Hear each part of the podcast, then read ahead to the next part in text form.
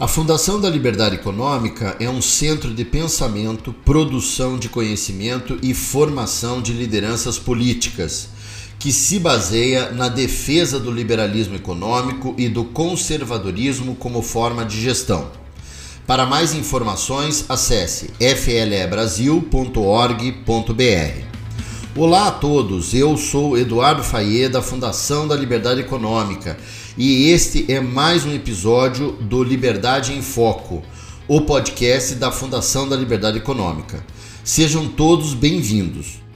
No nosso podcast falaremos de um tema muito importante para o Brasil: a perspectiva conservadora do Visconde de Cairu sobre a independência do Brasil. E para falar sobre o assunto, convidamos o Dr. Alex Catarino, entrevistado da Fundação da Liberdade Econômica. Dr. Alex Catarino é historiador, professor de filosofia política, editor de livros e consultor empresarial. É especialista da Fundação da Liberdade Econômica e membro da diretoria do Instituto Brasileiro de Direito e Religião, conselheiro do Instituto Liberal e pesquisador da Russell Kirk Center, bem como associado da Edmund Burke Society e da Eliot Society e da Philadelphia Society. É autor do livro Russell Kirk, O Peregrino na Terra Desolada. Alex Catarino, é uma satisfação recebê-lo aqui no podcast da Fundação da Liberdade Econômica. Seja muito bem-vindo. É um prazer imenso estar aqui mais uma vez contigo, Eduardo, e com todos que estão nos acompanhando nesse podcast. Alex, vamos começar a tratar desse assunto muito interessante sob a perspectiva conservadora do Visconde Cairu. E para iniciar, nesse ano de 2022, celebramos o bicentenário da independência do Brasil. Você poderia falar sobre a importância de comemorarmos esse evento histórico? Bem, no quinto capítulo do livro A Política da Prudência, obra que já recomendei aqui diversas vezes, ao elencar dez personalidades exemplares que influenciaram a sua disposição conservadora, o primeiro escolhido por Russell Kirk foi o advogado, estadista e filósofo romano Marco Túlio Cícero, que, nas palavras do conservador americano, deu a vida pela antiga Constituição Romana, tendo se tornado um modelo para todos que defendem a ordem constitucional. Antes mesmo do termo conservador ter sido adotado no vocabulário político moderno, a partir da segunda década do século XIX, importantes pensadores e estadistas cujas ideias e a ação contribuíram para a estruturação do conservadorismo político tiveram no pensador romano uma importante referência. Dentre as ilustres figuras que foram influenciadas pelo pensamento ciceroniano, podemos destacar, na modernidade, os nomes de Montesquieu, de Samuel Johnson, de David Hume, de Adam Smith, de Edmund Burke, de Benjamin Constant e de Alexis de Tocqueville, apenas para citar alguns autores europeus cujo legado foi fundamental para a emergência da tradição conservadora. No caso específico do ambiente cultural português, o ilustre pensador e estadista romano era leitura obrigatória das elites ao longo dos séculos XVIII e XIX, de modo que seus escritos marcaram a visão de mundo de inúmeros membros da elite brasileira no início da experiência política de nossa pátria enquanto nação independente, dentre os quais se incluem os nomes ilustres de José da Silva Lisboa, o Visconde de Cairu, de José Bonifácio de Andrade Silva, de Bernardo Pereira de Vasconcelos e até mesmo do imperador Dom Pedro I. Em sua obra De Oratório sobre o Orador, escrita em torno do ano 55 a.C., Cícero afirmou que a história é a testemunha dos tempos, a luz da verdade, a vida da memória, a mestra da vida, o arauto da antiguidade. Tal consciência histórica é algo extremamente valorizado por todos os estadistas e pensadores associados, de algum modo, com o conservadorismo. O mais importante conservador do século XX, o primeiro-ministro britânico Winston Churchill, além das lutas na arena política e da atuação como jornalista, exerceu o ofício de historiador, tendo sido agraciado em 1953 com o Prêmio Nobel de Literatura por conta das memórias da Segunda Guerra Mundial que escreveu. Muitos conservadores escreveram livros de história, desde Edmund Burke, passando por Alexis de Tocqueville até Russell Kirk. A escrita de obras sobre história também foi uma das muitas facetas de José da Silva Lisboa, o Visconde de Cairu, pai do conservadorismo brasileiro. Ter uma adequada consciência histórica é fundamental para um estadista conservador, pois permite aprender com os erros e acertos do passado. Em um discurso pronunciado em 7 de outubro de 1843, no Senado do Império, ao defender a posição realista conservadora e criticar o idealismo dos liberais, Bernardo Pereira de Vasconcelos afirmou que não damos um passo sem olhar para o presente, para o passado e para o futuro. Combinamos todos esses três tempos: o passado, porque é o pai do presente, e o futuro, porque deve ser o filho do presente. De acordo com essa perspectiva conservadora, um legítimo conservador em sua atuação política não deve, em hipótese alguma, negligenciar a continuidade histórica, o que exige um conhecimento da história da própria nação, para não ser seduzido pelas falsas promessas das ideologias de criar um paraíso terreno em um futuro utópico. O evento do 7 de setembro, enquanto marco inicial de nossa pátria enquanto nação independente, é fundamental para recuperarmos essa memória. Devemos celebrar o bicentenário da independência do Brasil, pois foi um acontecimento para a consolidação da nacionalidade brasileira. Contudo, mais do que nas manifestações externas de patriotismo, é preciso também buscar o entendimento da complexidade do processo que levou ao nascimento do Brasil enquanto país autônomo. E Alex, a, a, a emancipação do nosso país é, em relação à coroa portuguesa é descrita por muitos é, como uma revolução, pois criou uma ruptura política é, entre o Brasil né, e, e, Portugal. Qual seria a perspectiva específica de um conservador acerca dessa independência do Brasil? Bem, o evento histórico do Grito do Ipiranga, ocorrido em 7 de setembro de 1822, é indubitavelmente um marco da independência do Brasil, cujo protagonismo decisivo foi de Dom Pedro I, sem o qual nossa emancipação política da coroa portuguesa teria acarretado, provavelmente, em uma ruptura da unidade nacional, tal como ocorreu com os territórios coloniais hispânicos vizinhos de nosso país.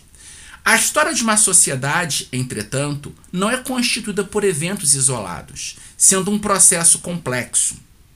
A própria data de nossa independência é um exemplo dessa complexidade, pois o estabelecimento do 7 de setembro como festa nacional ocorreu apenas com a promulgação de uma lei em 9 de setembro de 1826, visto que anteriormente as datas comemorativas do Império eram o 9 de janeiro, em memória ao dia do Fico, e o 12 de outubro, aniversário de Dom Pedro I e dia em que, no ano de 1822, o monarca foi aclamado como imperador constitucional e defensor perpétuo do Brasil.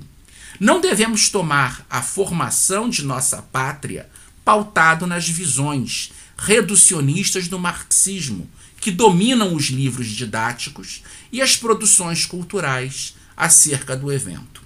A chegada da família real no Brasil em 1808, foi um fator de grande importância nesse processo, ao trazer inúmeros avanços econômicos e culturais para o território colonial português, bem como o benevolente ato de Dom João VI em 16 de dezembro de 1815, ao elevar o Brasil à condição de Reino Unido. Em decorrência da Revolução Liberal do Porto, iniciada em 24 de agosto de 1820, a família real foi obrigada a retornar para Portugal.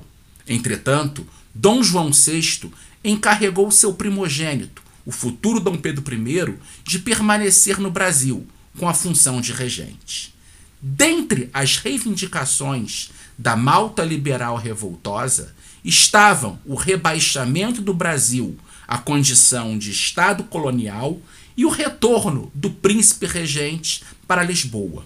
A condução do processo de secessão do Brasil pelo príncipe regente foi o principal elemento na contenção tanto do radicalismo dos grupos revolucionários quanto dos interesses das oligarquias locais.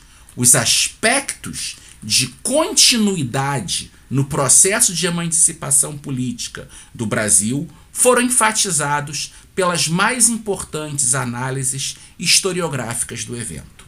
Dentre os diversos trabalhos sobre a temática, merecem destaque as análises elaboradas por Francisco Adolfo de Van Hagen, Visconde de Porto Seguro, no pioneiro trabalho póstumo História da Independência do Brasil, de 1916, por Manuel de Oliveira Lima, no clássico O Movimento da Independência, 1821-1822, de 1922, e finalmente por José Honório Rodrigues, nos cinco volumes de Independência, Revolução e Contra-Revolução, de 1972. Essas obras são referências obrigatórias para qualquer pesquisador comprometido com o entendimento do fenômeno. Acreditamos ser importante, contudo, acrescentar nessa relação uma obra pouco lembrada pela maioria dos historiadores, que foi escrita no contexto subsequente aos eventos da independência do Brasil, pelo autor que foi o precursor do conservadorismo em nosso país. Tratam-se dos quatro volumes lançados, respectivamente, nos anos de 1826, de 1827, de 1829 e de 1830, com o título História dos principais sucessos políticos do Império do Brasil, por José da Silva Lisboa o Visconde de Cairu. E Alex, é, exatamente seguindo aí, eu gostaria que você falasse um pouquinho sobre a atuação né, do, do Visconde de Cairu, que você acabou de citar, no contexto da independência do Brasil, bem como no trabalho dele como primeiro historiador desse acontecimento. Bem, a emergência do conservadorismo no Brasil está relacionada à divulgação por José da Silva Lisboa dos escritos do filósofo e estadista irlandês Edmund Burke e de outros pensadores europeus. Além do pensamento burkeano, foram difundidas por esse ilustrado brasileiro também as obras de David Hume, de Adam Smith e de outros autores do iluminismo britânico. Esses trabalhos foram introduzidos deliberadamente para impedir que as ideias de Jean-Jacques Rousseau e dos iluministas franceses, os chamados filósofos, criassem em nosso país os mesmos danos que foram causados na América Hispânica, fragmentada em diversos países governados por caudilhos.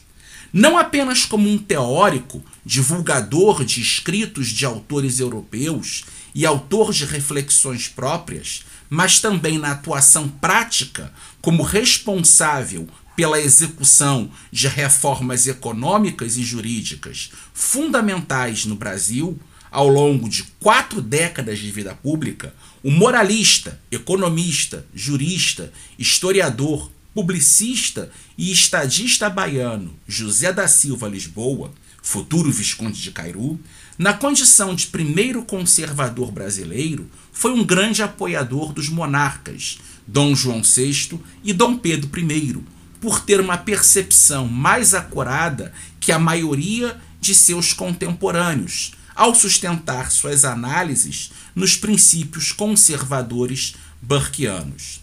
Em certa medida, os seus escritos históricos podem ser caracterizados como uma necessária defesa da autoridade monárquica contra os riscos dos ventos revolucionários, que ameaçavam a unidade nacional, o desenvolvimento econômico, a estabilidade institucional e a ordem pública.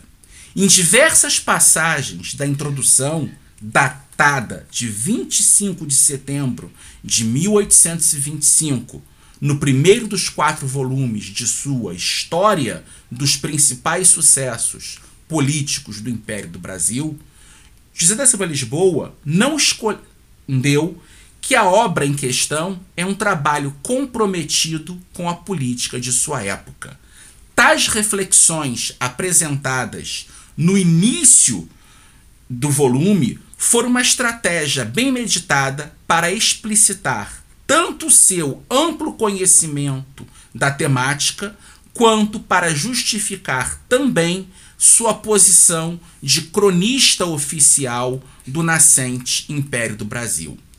Tal análise histórica do Visconde de Cairu pode servir como um fármaco para as mazelas propagadas por algumas orientações conservadoras em nossos dias, que buscam defender modelos alienígenas, oriundos das experiências britânica ou americana, inadequados à realidade de nossa pátria.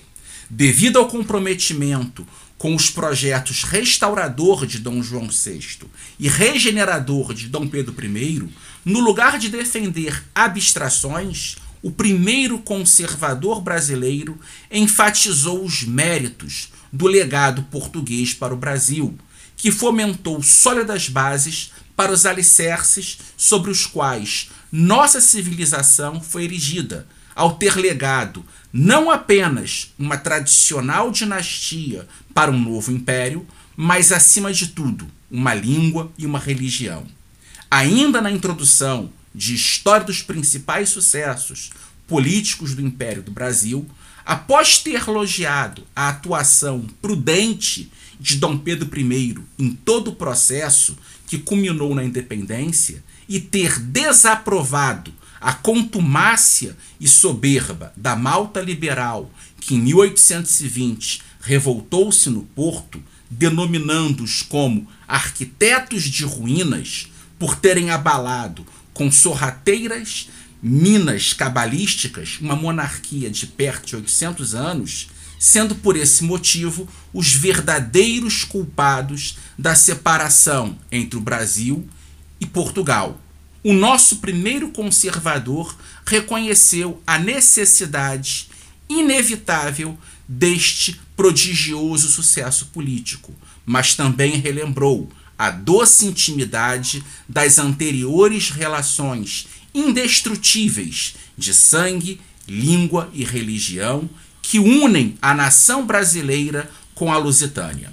Ao narrar os acontecimentos de 7 de setembro de 1822, no quarto volume da História dos Principais Sucessos do Império do Brasil, o autor adotou uma deliberada estratégia contra as duas facções liberais que atuavam no parlamento ou na imprensa durante um período.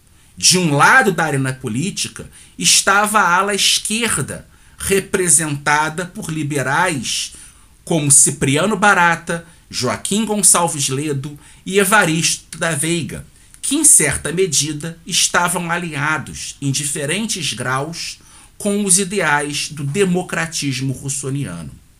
Do outro lado, inspirada por Benjamin Constant, assentava a facção direitista dos monarquianos, liberais moderados, cujo maior expoente foi José Bonifácio de Andrada e Silva, bem como os seus irmãos, cuja influência política junto ao imperador, o Visconde de Cairu, tentou minorar. Na passagem em questão, José da Silva Lisboa ressaltou a primazia do monarca nos seguintes termos: abre aspas.